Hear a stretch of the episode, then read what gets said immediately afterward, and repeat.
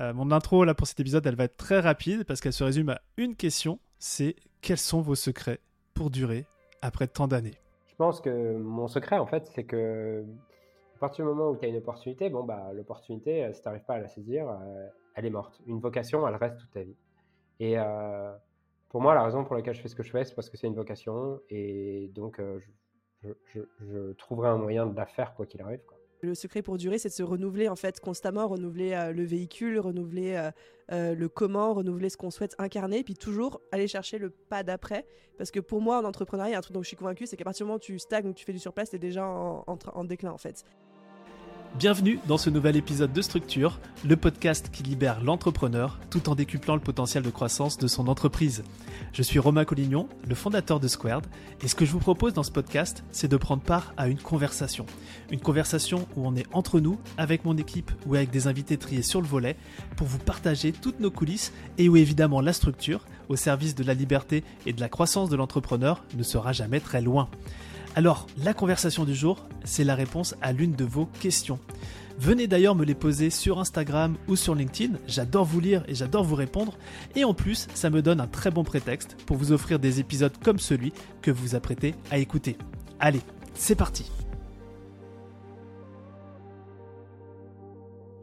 Bon Julien, Aline, ça fait, euh, un paquet d'années que vous êtes dans l'industrie de l'infoprenariat et vous êtes toujours là, vous êtes bien en place.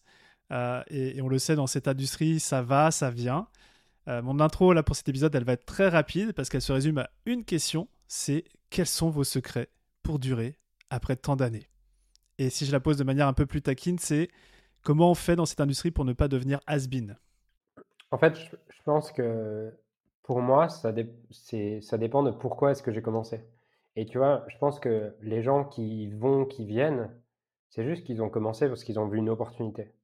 Euh, moi, j'ai pas commencé parce que j'avais vu une opportunité. J'ai commencé parce que à un moment donné, j'ai eu cette vision, ce, ressenti de, en fait, il n'y a pas de plus beau métier que je puisse faire de ma vie et je serai coach, quoi qu'il arrive, tu vois. Et en fait, je sais que je peut-être j'aurai d'autres choses en, en parallèle, mais en fait, toute ma vie, je serai coach. Donc, si demain Internet marche plus, je trouverai un autre moyen d'acquérir des clients puisque c'est pas une opportunité, c'est une vocation.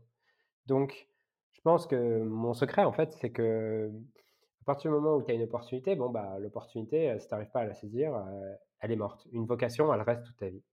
Et euh, pour moi, la raison pour laquelle je fais ce que je fais, c'est parce que c'est une vocation. Et donc, je, trouverai un moyen de la faire, quoi qu'il arrive. Donc, ton présupposé, ou tout au moins ta vérité, c'est si c'est une vocation, dans tous les cas, tu dures.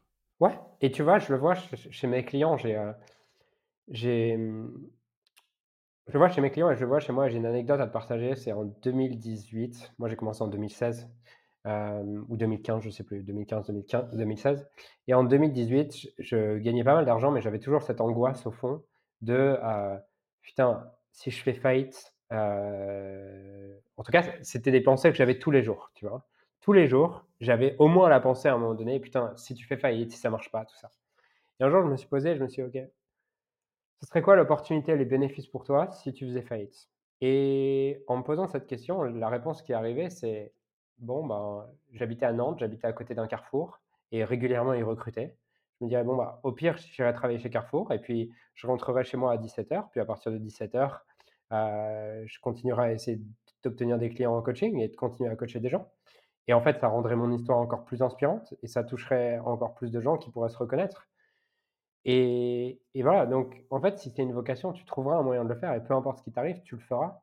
Et je le vois, j'ai des clients actuellement pour qui leur activité de coaching ne marche pas forcément. Et il y en a qui vont, qui vont retrouver un salariat, mais en fait, dès qu'ils vont rentrer chez eux à 17h30, ils vont refaire du coaching. Et eux, c'est une question de temps avant que ça marche. Peut-être certains, ça va prendre 3 ans, peut-être d'autres 1 an, peut-être d'autres 10 ans. Mais si c'est une vocation, je suis sûr qu'il y a un moment donné où ça marchera. Il n'y a pas d'objectif trop ambitieux, souvent des deadlines trop ambitieuses.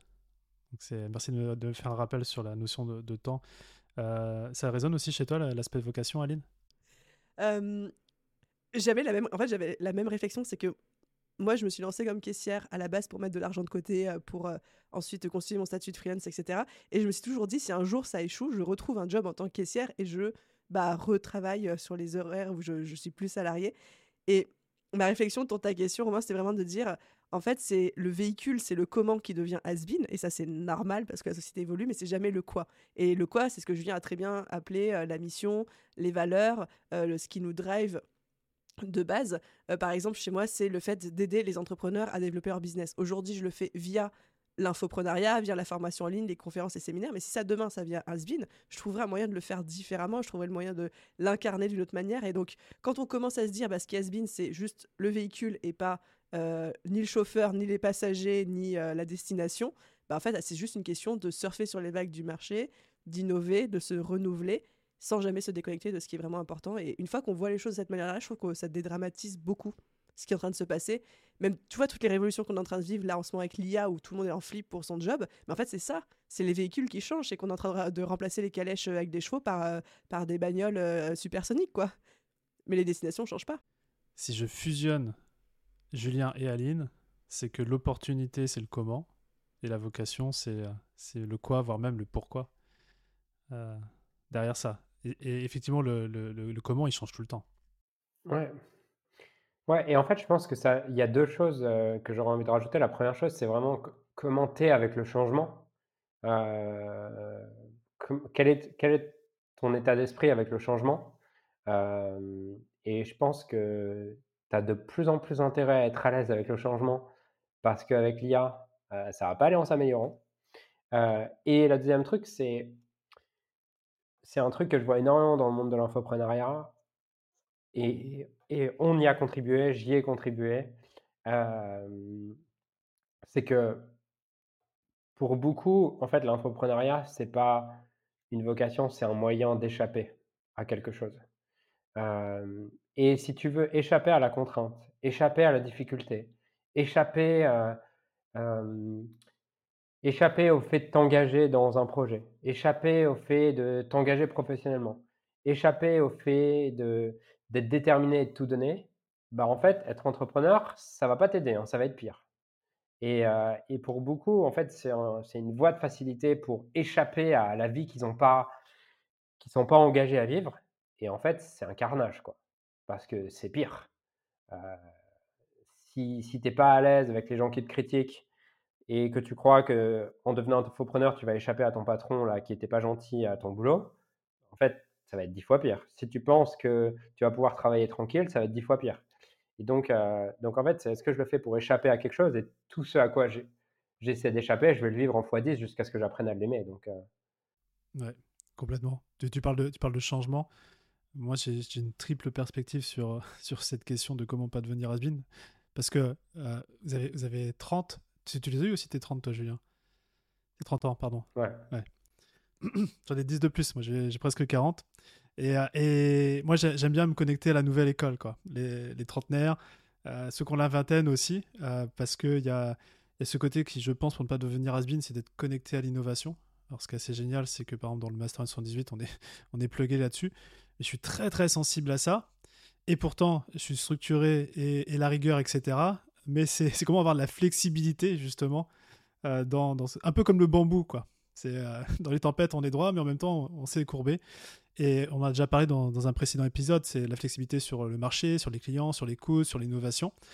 Euh, et puis un troisième point, c'est à mon sens, je pense que pour pas devenir has il faut aussi euh, être en mesure de prendre des risques.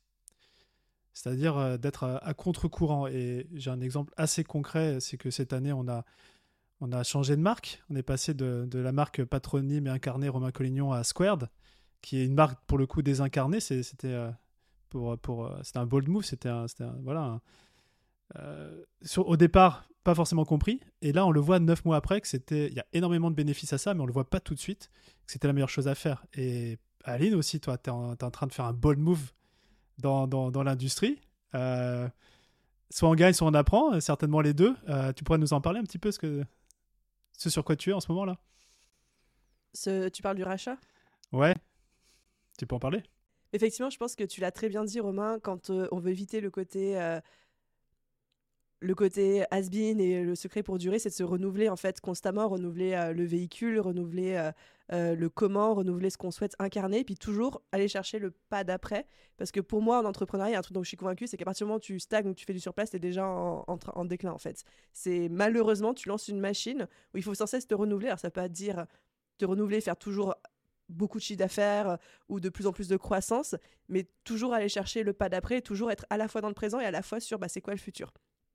Et euh, moi, une des décisions que j'ai prises, c'est de me dire, et comme tu dis, soit on apprend, soit on gagne, soit sûrement les deux, on, verra dans quelques mois, c'est de me dire, bah, c'est quoi le next step pour moi en tant qu'entrepreneuse? J'aime ce que je fais, j'adore incarner l'infoprenariat, mais c'est quoi le prochain step pour moi, Aline, personnellement, égoïstement en tant qu'entrepreneuse? Et ce qui permettrait aussi de sécuriser euh, ce que je suis en train de construire, mon... Euh, empire, euh, dirait, euh, dirait certains. Et en fait, pour moi, c'était passé par un rachat d'entreprise qui va venir commencer à constituer la vision que j'ai, qui est la vision d'un écosystème de plusieurs boîtes qui fonctionnent entre elles sur plusieurs business models différents. Donc euh, voilà. Ouais, tu as aussi du, coup une diversification. C'est ça. Tu as différents business models, stratégie de groupe. Il y a aussi un truc que tu n'as pas forcément mentionné, mais c'est qu'on est dans une industrie qui est très liée à la personne, au visionnaire. Et, on discute euh, pas mal de, valorisation des boîtes. Hein. C'est des, outils comptables qu'il faut utiliser pour, euh, pour notamment faire des rachats. Et on se rend compte que dans l'infoprenariat, bah, on rentre pas dans des cases, hein, vu, vu le business model. Et je pense que c'est intéressant effectivement d'avoir ces, mouvements, ces bold moves de structuration de groupe, etc., de désincarnation aussi du leader au profit d'une marque pour, pour aussi bénéficier de tout le travail qui, qui est fait pendant des années à un moment donné où on souhaite prendre sa retraite si on décide de prendre sa retraite.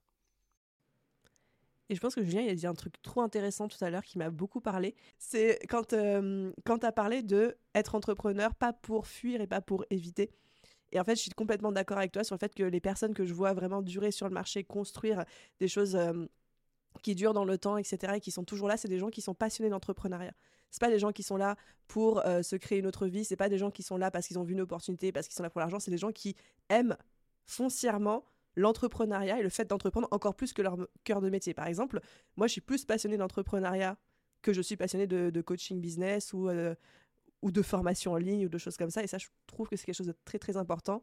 Et tous les entrepreneurs que je vois réussir parmi mes clients et les gens que j'accompagne, c'est des gens qui sont tombés amoureux du fait de diriger une entreprise. Mmh. Eh ben, Aline, je vais, te je vais te retourner le compliment. Tu viens de dire un truc très intéressant. Ouais. Et dans, et dans tous les cas, vous avez euh, exprimé euh, la même métaphore de surfer la vague. Je crois qu'effectivement, quand on est euh, sur son bateau, sur son surf, on voit où est la plage, on voit la vision, on sait où on souhaite aller. Sauf que les courants, même si on les voit arriver, dans l'instant, il faut savoir prendre les bonnes vagues pour, pour, pour continuer la course et éviter de boire la tasse. Donc, il, y a il y a, je pense, aussi accepter qu'en fait, cette plage, tu peux pas y aller avec les courants d'aujourd'hui. Et peut-être. Et apprécier que tu vas tomber sur une autre plage, tu vois. Tout à fait. Tout à fait. En fait, dans le sport de haut niveau, c'est un truc qui paraît assez euh, naturel, l'idée qu'il faut constamment progresser et qu'il faut aller t'entraîner tous les jours. Mais dans l'entrepreneuriat, c'est comme si on nous avait fait croire que c'était possible autrement et qu'une fois que tu avais tout systématisé et tu avais tout stabilisé, c'était bon. Euh, mais en fait, non, je pense que c'est exactement la même chose et que euh, ce fantasme qui vend bien et qui martèle ce message dans notre tête qu'on peut avoir un système d'acquisition stable euh, qu'on voit tous les jours passer en pub, bah, il a fini par nous endoctriner, je pense. Alors que je crois qu'il n'y a rien de tel qui existe qu'un système d'acquisition stable, ça n'existe pas, en fait. Parce que, par définition, si tu as un marché mouvement, si tu as un marché mouvement, à partir du moment où tu, où tu figes un système d'acquisition, en fait, dans six mois, il ne marche plus.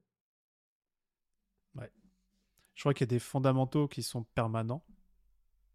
Et que chaque système de vente peut-être aura ces fondamentaux-là, mais effectivement, euh, si tu suis le marché, ça innove tout le temps, quoi. Et de plus en plus vite. Donc encore une fois, on en revient à la flexibilité, à sa capacité euh, euh, à changer rapidement pour ne pas devenir has-been. Voilà.